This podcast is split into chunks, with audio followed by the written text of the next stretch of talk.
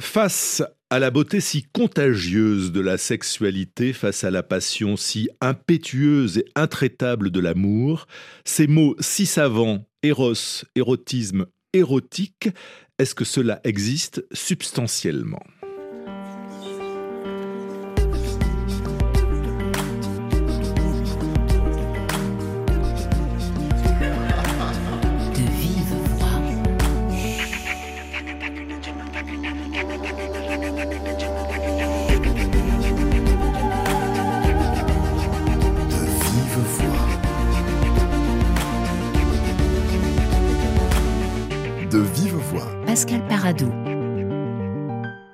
Une question parmi beaucoup dans le nouveau livre de Pascal Quignard, complément à la théorie sexuelle et sur l'amour. Un livre savant et jouissif où il mêle ses passions pour l'écriture, lui l'auteur d'une œuvre prolifique et ses romans récits, lauréat entre autres du prix Goncourt en 2002, sa passion pour les livres, j'ose à peine imaginer sa bibliothèque, tant ses citations érudites sont diverses et savantes, et le sexe, le plus cru, le plus vital, le plus sauvage, le plus passionnel. Bonjour Pascal Quignard. Bonjour. Êtes-vous un peu obsédé? Oui, oui. Et de plus en plus, si j'ose dire, par cette invention absolument incroyable qu'est la sexualité, les végétaux, le jardin, par exemple, au printemps, toutes ces fleurs qui s'ouvrent, qui sont des sexes qui s'ouvrent. Cette idée que la vie, pour se reproduire, ait eu besoin, comment dire, de passer par l'autre, à se diviser en deux, entre le mâle et la femelle, que les arbres vivent ainsi, que les oiseaux vivent ainsi, que les animaux vivent ainsi, et que nous vivions ainsi. Je trouve ça très fascinant, oui. Et que le sexe est à l'origine de tout, de votre existence et de la mienne. Oui, oui, et que nous, oui, nous sommes des fruits, nous sommes des fruits de cela tombés de cet arbre-là, cet unique arbre-là. Alors vous avez déjà écrit sur euh, ce sujet, ce n'est pas la première fois, vous avez écrit il y a 30 ans très précisément, le, sexe et l'effroi, et en fait vous poursuivez cette interrogation euh, sur le sexe et sa représentation, euh, car c'est dire ou représenter l'accouplement qui semble heurter dans nos sociétés. Toutes les sociétés, c'est très très étrange cette euh, castration, si on peut dire, de ce qui fait l'origine elle-même. Et je pense que c'est lié, si vous voulez, au langage lui-même.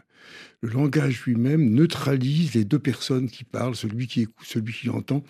Que nous soyons hommes, que nous soyons femmes, nous disons je, nous disons tu, nous nous substituons l'un à l'autre en oubliant notre origine. Et je pense que ce puritanisme, si vous voulez, vient des langues lui-même et peut-être c'est ça qui obsède les sociétés, c'est réprimer précisément la beauté de l'événement, de la renaissance du monde. La religion n'y est pour rien? Terriblement, horriblement. Pour quelle raison, je ne sais pas d'ailleurs. C'est difficile à comprendre, les, les, religions qui viennent des mythes, et les mythes sont tous sont des histoires d'amour, toujours, toujours. Et puis dans les religions, lorsque ça s'institutionnalise, lorsque ça se ritualise, il y a une véritable... Quand je parle de puritanisme, voyez encore de nos jours combien certaines religions sont extraordinairement féroces à l'égard de, la nudité, mais aussi même la nudité du visage, même la nudité des mains, même la nudité... Il y a quelque chose, comment dire, qui, qui veut oublier, qui veut éloigner, éloigner à jamais, ce qui obsède tout le monde, parce qu'il n'y a bien sûr pas que vous ou que moi qui soyons obsédés. C'est une négation pour vous de, ce qu'est l'humanité que de vouloir comme ça taire et, dissimuler euh, la sexualité, le sexe? Je, je pense, je pense. Bien sûr qu'il y, y, a des mouvements dans le temps, parce que si vous prenez le, monde grec par exemple, peu à peu, après avoir été très abstrait, très puritain, vers le 5e siècle, vers le 4e siècle, sont arrivés des, superbes statuaires grecs, des hommes et des femmes d'une unité incomparable. Et puis là aussi, comment dire, mille ans, près de plus de mille ans, et puis reviennent à la Renaissance, une fascination chez les papes eux-mêmes, à la chapelle Sixtine elle-même, reviennent tout à coup Adam et Ève malheureusement dans leur péché, mais dans leur beauté aussi. Alors vous dites, Pascal Quignard, que c'est le langage qui est à l'origine de, cet effroi, euh, de cette euh, peur, de cette euh, inquiétude autour de la sexualité et de l'accouplement, mais en même temps, le langage est impuissant à dire ce que c'est Et il me semble que c'est là un des grands axes de votre livre, euh, complément à la théorie sexuelle et sur l'amour. Vous avez raison, c'est l'axe de mon livre. Mais mon livre n'apporte pas de réponse, il pose plutôt cette énigme-là. C'est très troublant de voir comment, pourquoi, pourquoi ce qui aurait pu se dédoubler dans le langage, se dire, même la poésie, même la, comment dire, le fuit en fait. Il en va comme de l'enfance qui ne parle pas. Eh bien, plus on parle de l'enfance, plus on s'éloigne d'elle puisqu'elle ne parlait pas. Il en va de même, comment dire, de la nudité originaire que nous sommes. Je pense qu'il y a quelque chose qui blesse. Ce sont, chacun d'entre nous, ce sont les neuf mois qui nous séparent de notre propre conception. D'ailleurs, souvent, la preuve, vous et moi, sur nos papiers d'identité, la, date de notre existence ne date que, que celle de notre apparition au jour. Et je sais que nous avons vécu avant, et je sais que nous avons souffert de bonnes ondes et de mauvaises ondes avant et des émotions de notre mère et de ce qui a pu se passer, comment dire, dans les guerres ou dans les, dans les tristesses qui nous ont précédés et dont nous héritons. Donc l'écrivain que vous êtes, Pascal Quignère, s'intéresse à ces neuf mois d'ombre. Oui, oui. Et de ressenti. Tout à fait. C'est là où je trouve tout à fait extraordinaire. C'est pour ça que je, tout à fait extraordinaire. Et c'est pour ça que je l'associe à cette pensée ce livre qui parut en 1924, je crois, de, Chandor Ferenczi et qui s'appelle Thalassa et qui a voulu essayer de faire remonter notre propre existence à l'arrivée de la vie au fond des mers, dans cet événement thalassal liquide que dans les poches de nos propres mères, ES, euh, e dans les poches de nos propres mères, restait encore si vous voulez, ce que je trouve génial dans cette théorie de Ferenczi, c'est comme si nous étions conçus pour autre chose que le monde atmosphérique, comme si nous étions conçus pour autre chose que ce que nous sommes, Pascal Paradou. Et c'est peut-être vrai. En tout cas, nous ne sommes pas conçus pour la mort. je suis sûr que nous ne sommes pas conçus pour la mort. Ferenczi, qui est un psychanalyste hongrois, un des euh, premiers à inventer avec Freud la, psychanalyse. Euh, votre livre, Pascal Quignard, Complément à la théorie sexuelle et sur l'amour, ça n'est pas un roman, ça n'est pas un traité, ça n'est pas de la poésie, ça n'est pas vraiment un essai. Comment vous nommez ce projet? Comment je me nommerais à moi-même cette difficulté que j'aurais toujours eue de rentrer tout à fait bien dans les genres littéraires acquis? C'est pas pour être original, ne croyez pas ça. C'est pas pour faire l'intéressant, faire l'intelligent. C'est que J'aime penser, mais je n'aime pas la tradition de la pensée, des grands discours. Je n'aime pas du tout la pensée philosophique, par exemple. C'est une tradition qui me, qui me gêne beaucoup, parce qu'elle veut une solution à tout prix. Je n'aime pas l'idée d'une synthèse, d'une solution. J'aime penser, et je pense que les histoires racontent de façon plus énigmatique et plus vaste que les réflexions strictes. Donc je, là, par exemple, je me suis plus à, euh, retraduire directement du grec de Mousséios, de Musée, le mythe de Héros et Léandre que je trouve absolument sublime. C'est un des plus beaux mythes d'amour qui soit. Je me suis plus il faut laisser les mythes à l'état de mythe, il faut mettre des pensées à côté, il faut, comment dire, s'interroger et laisser les difficultés, les apories, ce que nous n'arrivons pas à comprendre des théories sexuelles vous savez combien elles se multiplient encore de nos jours, de plus en plus, et elles sont toutes intéressantes, mais pourquoi voudrait-il à tout prix, comment dire, avoir une doctrine ou une foi particulière? C'est merveilleux aussi que nous ne sachions pas comment, par quel bout prendre, si j'ose dire, cet arbre-là, cette branche-là. Et par tous les bouts. On peut lire votre livre par tous les bouts, d'ailleurs. Oui, oui, oui. Dans vos passions que j'évoquais tout à l'heure, Pascal Quignard, il y a euh, la musique euh, sur RFI dans De Vive Voix, euh, une des révélations de l'année 2023 nommée aux Victoires de la musique, Clara Isé, Cœurs indomptés.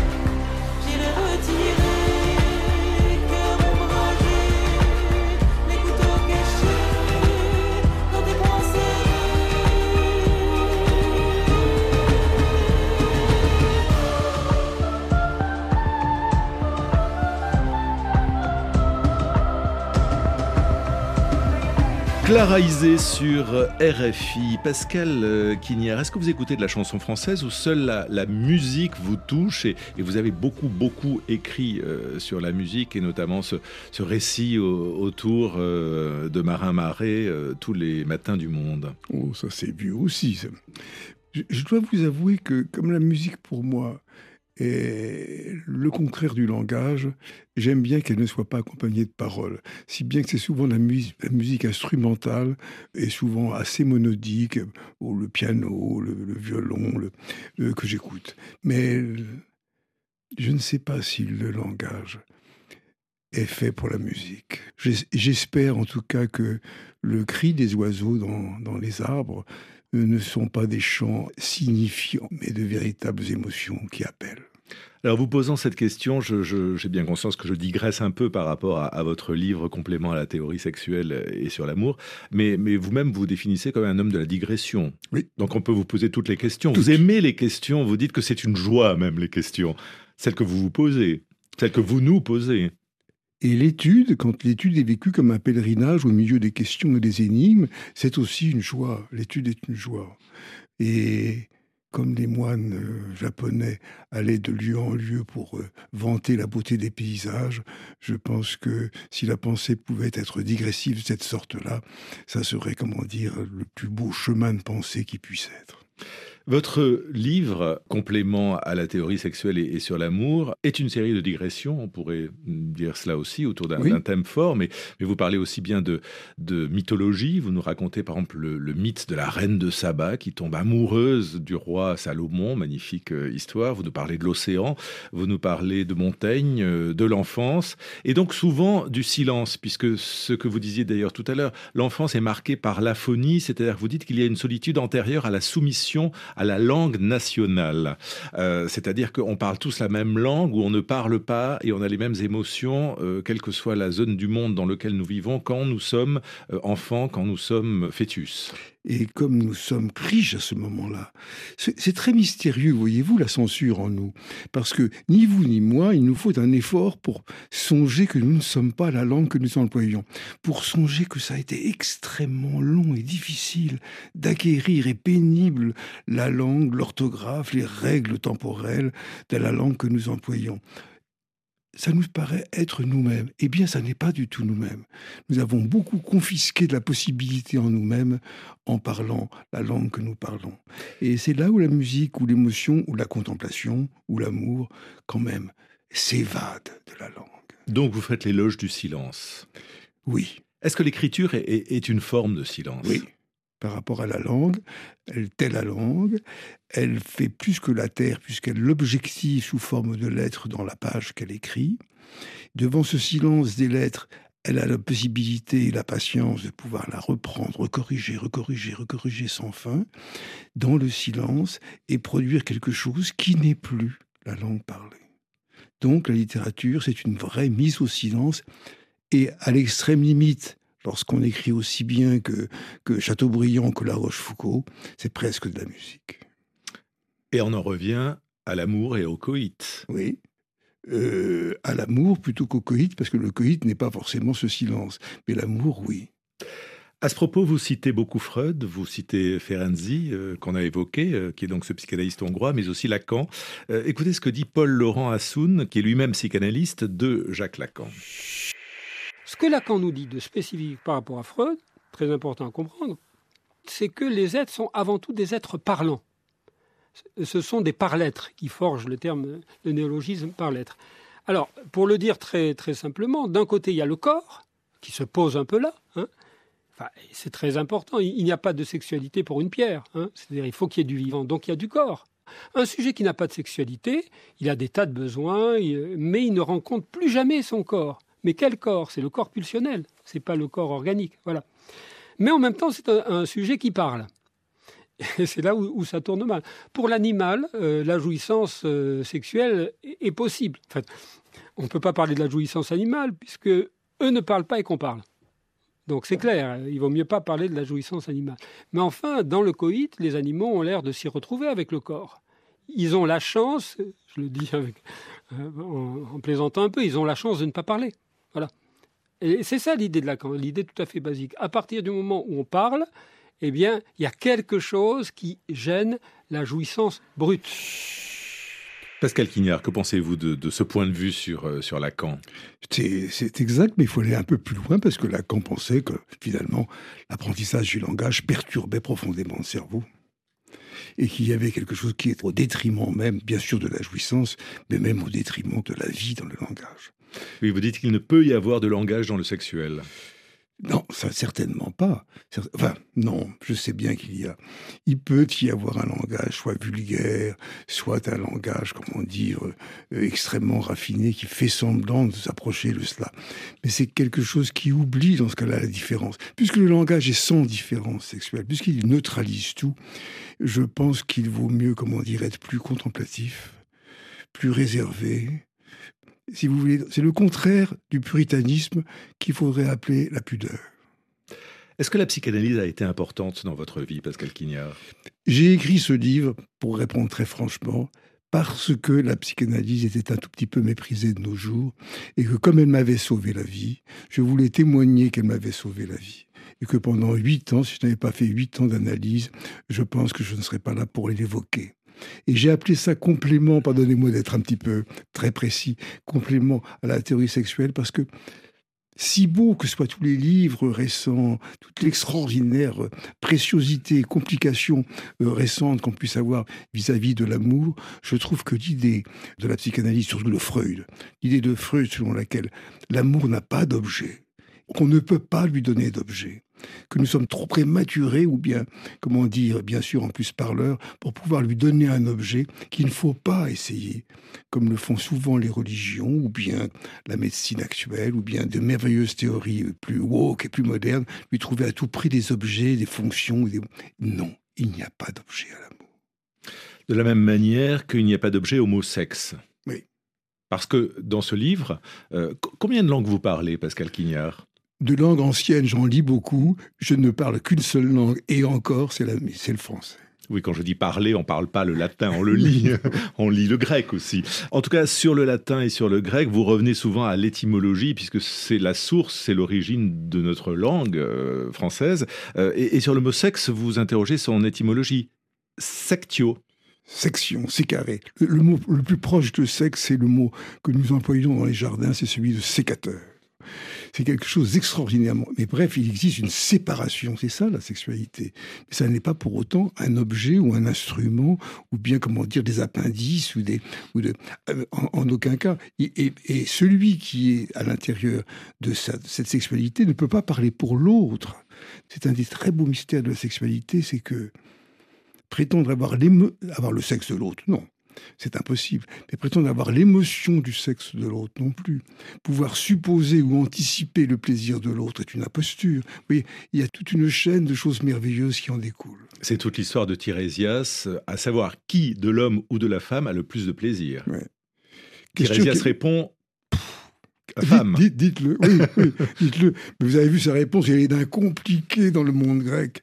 La femme qui jouirait neuf plus un une fois que l'homme, et que le une fois sur les neuf, qui font dix donc, serait en pensée. Jamais je n'ai vu une, définition. Elle dit ça, comment dire, à Zeus et à Héra, qui lui demandent, puisqu'il a, lui a connu comme chaman les deux sexes possibles. En fait, je pense que ce n'est pas le plaisir qu'il désigne là, je pense que c'est uniquement le secret des femmes, c'est-à-dire la conception, c'est neuf mois, Il y aurait, si vous voulez, c'est une idée d'ailleurs assez moderne, chez certaines féministes, il y aurait un, plaisir de la parturition, une sorte de plaisir, comment dire. Nul ne sait que la femme qui est le père, neuf mois d'attente, plus la pensée de cette naissance ferait le plaisir infini des femmes que jamais aucun homme ne connaîtra. C'est ce que répond Tirésias, mais euh, le chaman euh, répond ce qu'il veut.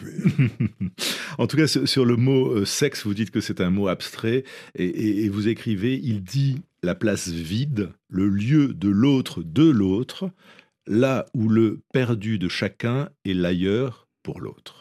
Moi, je trouve ça absolument euh, magnifique et on, peut le lire et le relire euh, infiniment. On peut, on peut contempler votre phrase, Pascal Quignard. je ne sais pas, mais on peut contempler dans le corps de l'autre le perdu de soi. Parce que c'est une, c'est une, il y a quelque chose, si vous voulez, dans le fond, là, je pense que, je le pense vraiment, je le pense vraiment. Euh, je sais que j'apporte peu de solutions, mais là, je le pense vraiment. Il, y a au fond de l'amour quelque chose de l'ordre du regret. Il y a quelque chose de nostalgique par rapport à une unité perdue.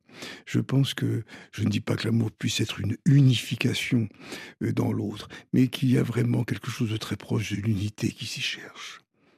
Pascal Quignard, j'aimerais vous entendre, car c'est un peu la, tradition dans cette émission de faire lire par l'écrivain un extrait de son livre, euh, mais aussi parce que moi-même, j'avoue, j'ai eu besoin euh, souvent de lire votre livre à voix haute pour en saisir le sens. Donc je me dis que l'auditeur a besoin de vous entendre. Ah, ça c'est merveilleux ce que vous me dites. Je vais essayer alors de vous satisfaire. Ceux qui diminuent l'amour, soit dans la sublimation, soit dans la vulgarité, blasphèment et nous blessent. Celles ou ceux qui engloutissent leur corps sous les mots du langage, ceux ou celles qui enfouissent et dissimulent leurs désirs sous les mots abstraits et les phrases infinies, sont indignes de notre affection. Tous ceux qui subordonnent leur abandon à la bénédiction de la religion, tous ceux qui le verrouillent dans les liens du mariage, de l'intérêt, de la généalogie, de l'héritage, de la communauté, de l'État, lancent des injures contre la passion insubordonnée de l'amour. Même, ils nous maudissent. Le retour de l'autre corps, animal, entièrement dépouillé de ses vêtements, nu comme jadis dans le ventre de sa mère, tout à coup apparaissant à l'intérieur du réel, dans l'ombre de la chambre, est peut-être la seule grande chose bouleversante qui vaille dans les jours. Ce réel maudit est la merveille même.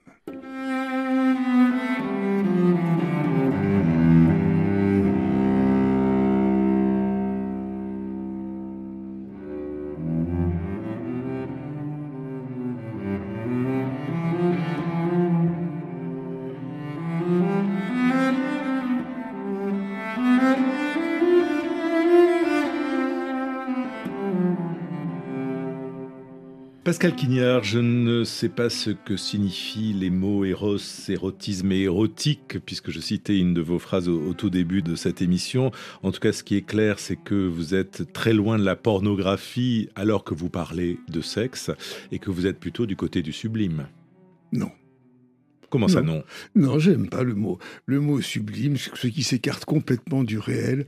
Non, ce que je dis dans la, phrase que vous m'avez fait lire, c'est qu'en effet, il y a dans le réel, il y a, et de plus en plus, plus je vieillis, je vous promets, plus le printemps, les fleurs, la sexualité des jardins, les oiseaux, les chants qui reviennent, tout ça, je trouve ça de plus en plus beau c'est le réel. C'est sublime en effet, mais c'est pas sublimé. Vous voyez ce que je veux dire? C'est réel. Mais est-ce que ce livre peut être mis entre toutes les mains? Je veux dire par là, euh, dans ces temps de montée des intégrismes, de rigidification des comportements, euh, comment il doit être lu?